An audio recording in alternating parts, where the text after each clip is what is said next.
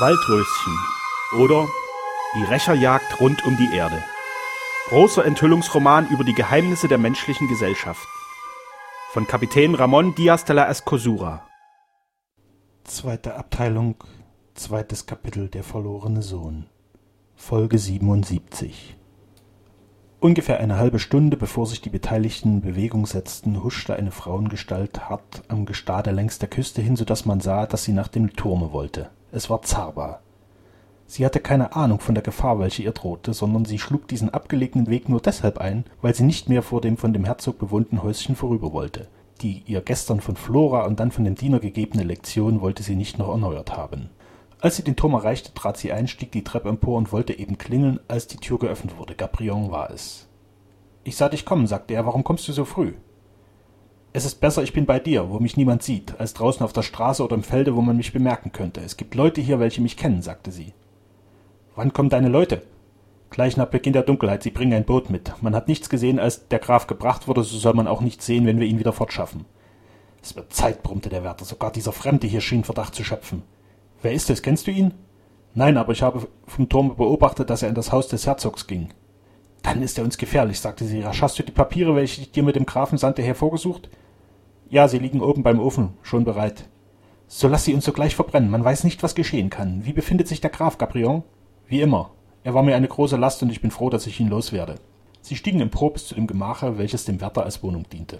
Dort stand ein Ofen und auf einem Schemel daneben lag ein altes, geöffnetes Kästchen, in dem sich einige Papiere befanden. Sie enthielten den Ausweis über die Person des Grafen, über den Leichenraub und die Verwechslung des Toten mit dem Grafen. Es wäre daraus manches klar geworden, vor allen Dingen aber die Absicht der Zigeunerin, den Grafen nicht am Leibe und Leben zu schaden, sondern ihn nur zum Werkzeug ihrer Rache zu gebrauchen. Sie las den Inhalt durch und steckte dann die Papiere in den Ofen. Ein daran gehaltenes Zündholz versetzte sie in lodernden Brand.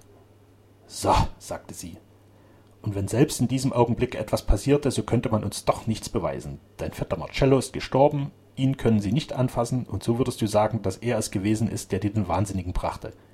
Jetzt komm wieder hinab in die niedere Stube. In dieser schwindelnden Höhe wird mir Angst. Sie stiegen hinab, und eben als sie in den Raum kamen, klingelte es. Gabrion öffnete und blickte hinaus. Er sah Otto, hinter welchem Flora auf der steilen Treppe stand. Was wollen Sie schon wieder? fragte er zornig. Ich wünsche dieser Dame von der Höhe des Leuchtturmes aus die See zu zeigen, antwortete er. Er trat ohne alle weiteren Umstände ein und die Dame mit ihm. Er kannte Zaber nicht, er hatte sie noch nie gesehen, darum beachtete er sie mit keinem Blicke. Die Zigeunerin aber, welche ihre Zurechtweisung nicht vergessen konnte, fühlte sich unter dem Schutze Gabrions sicher, wendete sich an Flora und sagte, das ist ja die blanke, stolze Dame, die mich nicht erhören wollte. Jetzt wird sie wohl erlauben müssen, dass ich rede, ihr Vater ist. Otto, welcher sofort begriff, wen er vor sich hatte, unterbrach sie rasch, indem er die Geliebte fragte, ist diese Person die Zigeunerin Zaber, von der wir sprachen? Ja, ich bin Zaber, antwortete die Alte hastig selbst. Also der blanke Herr hat bereits von mir gehört. Nun, so werde ich ihm zum Zeugen meiner Mitteilung machen, die ihn so sehr interessieren wird. Ich verzichte auf deine Mitteilung, Alte, antwortete er stolz. Mach Platz, wir wollen nach oben. Ich mache nicht eher Platz, als bis ich gesprochen habe, sagte sie hartnäckig, indem sie vor der zweiten Treppe stehen blieb. Und wenn der Herr meint, dass das, was ich zu sagen habe, nicht wichtig ist, so irrt er sich. Ich könnte diesen Herzog von Ulsuna glücklich machen, wenn ich wollte, aber ich tue es nicht. Ich weiß, wer. Schweig, gebot er ihr. Leute deines Gelichters hätten eben das Zeug, einen Herzog glücklich zu machen, und im verächtlichen Ton fügte er hinzu, was du willst, das weiß ich. Wir brauchen deine Mitteilung gar nicht. Wir kennen Sternau besser als du. Da hast du deine Neuigkeiten. Pack dich fort.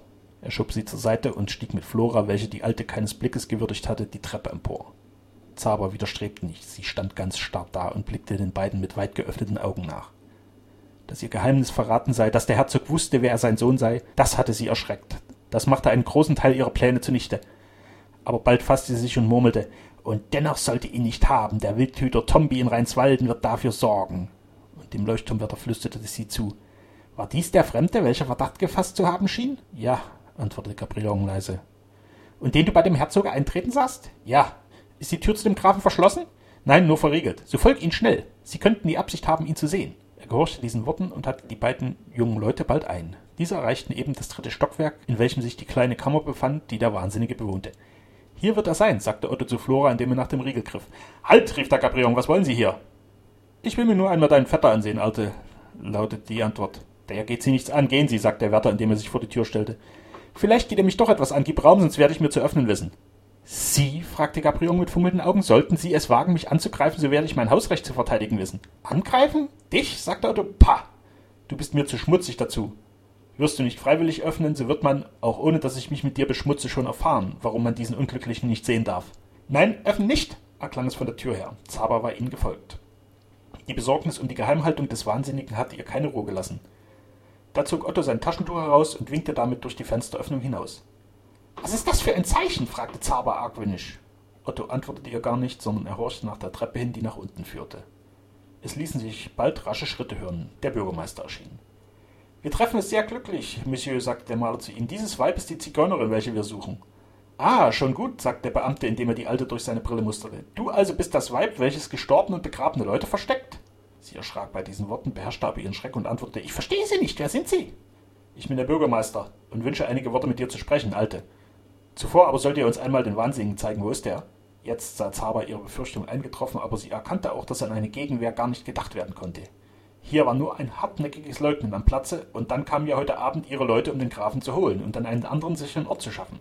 Da drin ist er, sagte Gabrion auf die Tür deutend.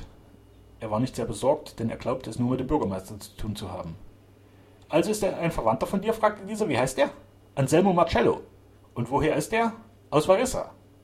Hast du seine Legitimation in Ordnung? Mein Vetter brachte ihn zu mir und versprach mir, diese Papiere zu senden, ist aber unterdessen gestorben. So solltest du dir diese Papiere durch einen anderen besorgen lassen. Ich werde mich in Varissa erkundigen, ob dieser Vetter wirklich einmal verreist war, um dir diesen Mann zu bringen. Öffne die Tür. Der Wärter gehorchte, und nun sahen sie ein Kämmerchen vor sich, kaum so lang und breit, um für einen Strohsack Raum zu bieten. Auf diesem lag der Wahnsinnige. Dieser sah die Anwesenden und erhob sich. Sein Auge ruhte geistesabwesend auf ihnen und in klagendem Ton sagte er, ich bin der treue, gute Alimpo. Hören Sie, Monsieur, sagte Otto zu dem Bürgermeister. Ja, es sind wahrhaftig diese Worte, meinte dieser, und sich zu Flora wendend, fragte er, finden Sie eine Ähnlichkeit durchlaucht? Die Augen der Gefragten hatten erst forschend auf dem Wahnsinnigen geruht, jetzt aber waren sie bereits voller Tränen. Sie trat auf den Kranken zu, fasste seine beiden Hände und fragte unter tiefer Bewegung, Erlauch, Don Emanuel, kennen Sie mich noch? Ah, er ist es also, rief der Bürgermeister. Ja, Monsieur, er ist es, beteuerte Flora. Ich kenne ihn zu gut. Es ist der Graf Emanuel und kein anderer. Er ist hagerer geworden. Hat sich aber sonst nicht im Mindesten verändert, ausgenommen nur, dass er sehen kann. Oh, Don Emanuel, reden Sie doch. Sagen Sie mir doch, ob Sie mich erkennen. Ich bin ja Flora Alsunna, die Sie in Rodriganda besucht hat. Der Kranke hielt seine Augen mit einem öden, leeren Blick auf sie gerichtet. Sein Gesicht war bleich, wie aus Wachs geformt, ohne Bewegung, ohne einen einzigen Zug, der auf eine Spur von noch vorhandenem Seelenleben hätte schließen lassen. Nur seine bleichen Lippen öffneten sich, und mit jener Stimme, welche dem Erzeugnis einer künstlichen Sprechmaschine glich, sagte er Ich bin der treue, gute Alimpo, Otto fühlte sich von diesem Anblicke tief ergriffen. Auch der Bürgermeister räusperte sich, um eine Auffallung des Mitleids zu bekämpfen, welche er mit der Würde seines Amtes nicht vereinbar hielt. Flora aber fühlte ihr ganzes Gemüt in Aufruhr. Ein unendlicher Jammer trieb ihr immer neue Tränen in die Augen. Es überkam sie ein so herzliches, so inniges Erbarmen über den Anblick dieses früher so oft gesehenen Mannes, dass sie die Arme um ihn schlang und unter lauten Schluchzen rief: Oh mein guter, unglücklicher Don Emanuel, wie finde ich sie wieder? Wer ihnen das angetan hat, wird es mit jenem Leben nicht verantworten können. Zaba war erschrocken, als sie den Grafen erkannt sah. Sie trat jetzt vor und sagte, diese Donna irrt sich. Der Kranke ist Anselmo Marcello, ich kenne ihn. Schweig, Betrügerin, rief Flora. Herr Bürgermeister, ich fordere Sie auf, dieses Weib und den Wärter festzunehmen. Uns? fragte Gabrion mit gespielter Entrüstung. Was habe ich getan? Dieser alte, verrückte Mann ist mein Vetter. Wenn er ein Graf wäre, so wäre er nie wahnsinnig geworden. Die Not und der Hunger haben ihn in Verstand gebracht. Ich habe ihn aus Mitleid zu mir genommen und soll nun zum Lohne dafür gefangen gesetzt werden. Das ist lächerlich. Der Bürgermeister fühlte sich durch diese Auslassung ordentlich beleidigt. Ruhig gebot er. Was das Gericht und die Polizei tut, das ist niemals lächerlich. Du bist mein Gefangener. Ich verhafte dich und die Zigeunerin im Namen des Gesetzes. Verhaften? Mich? fragte Gabriel. Greift zu, wenn ihr es fertig bringt. Er sprang auf den Bürgermeister, der das nicht erwartet hatte, zu, stieß ihn zur Seite und flog nicht die Treppe hinab, wie er beabsichtigt hatte, sondern den Gendarmen in die Arme, die da postiert waren. Donnerwetter, rief er erschrocken. Haltet ihn fest, gebot der Bürgermeister. Durch diesen Fluchtversuch hat er seine Schuld bestätigt. Nehmt auch dieses alte Weib fest. Sie soll uns sagen, wie sie den Grafen hierher gebracht hat. Ich? Ich soll arretiert werden? Ich, die Unschuldige, rief Zauber. Ich bin die Königin der Gitanos. Wer will mich richten? Ihr habt in diesem Augenblick die Gewalt, mich festzunehmen, aber ihr habt nicht die Macht, mich festzuhalten. Keine Faselei, Alte, sagte der Gendarm, welcher sie beim Arme fasste. Dein Königreich ist der Bettel und deine Untertanen sind Lumpen. Man wird fähig Federlesens mit dir machen. Sie wurde zur Tür hinausgeschoben und ebenso wie der Leuchtturmwärter nach dem Gefängnis gebracht. Als sie fort waren, sagte der Beamte, man wird Ihnen wegen dieser Riemen einen bösen Prozess machen. Nun aber bitte ich die Herrschaften, sich zu seiner Durchlaucht, dem gnädigen Herzog, zu bemühen, um auch ihn zu fragen, ob er den Grafen erkennt.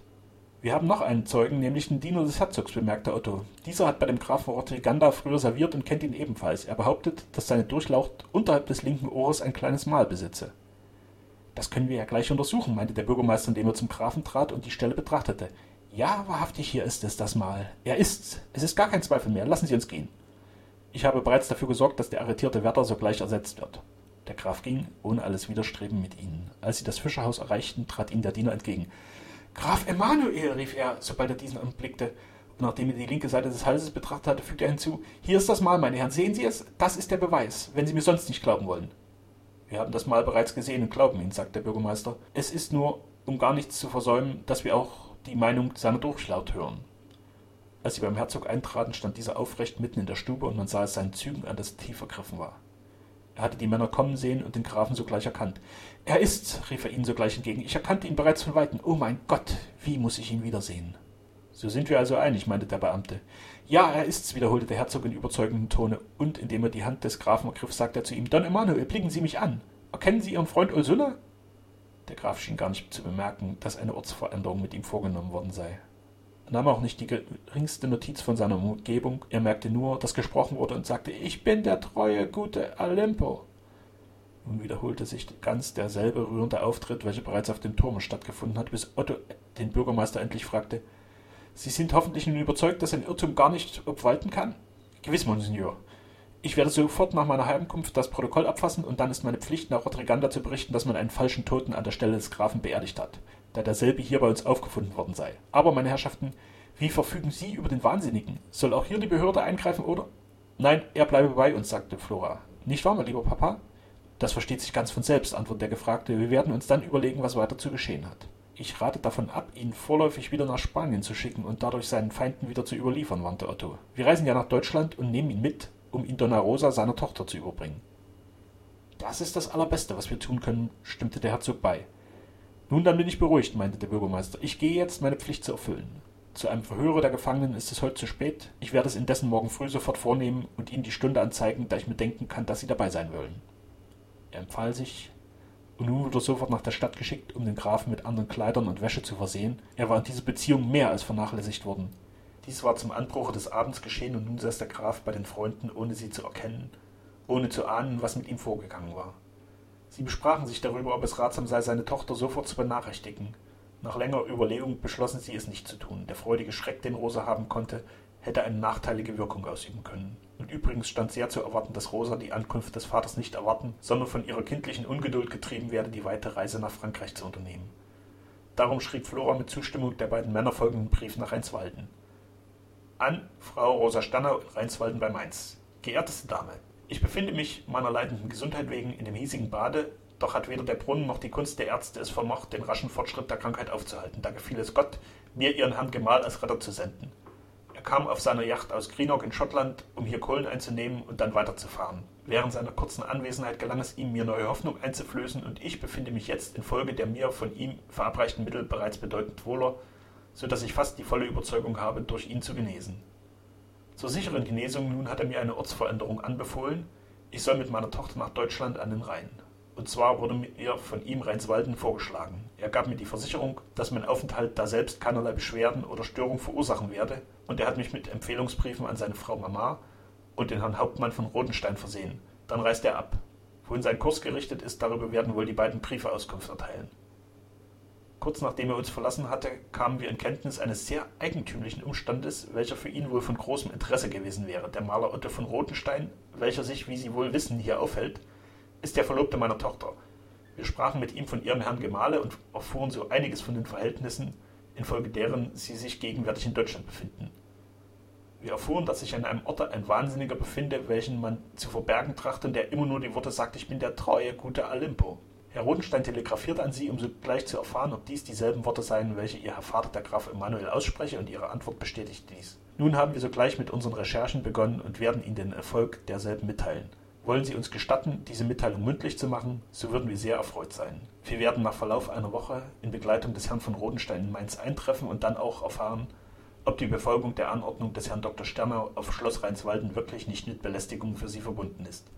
Indem ich mich und meine Tochter ihrer Güte empfehle, habe ich die Grüße des Herrn von Rodenstein beizufügen und zeichne mit der vorzüglichsten Hochachtung Baron Franz von Haldenberg. Dieser Brief wurde noch am Abend zur Post gebracht und es stand zu erwarten, dass er ganz den Eindruck hervorbringen werde, welchen man beabsichtigte.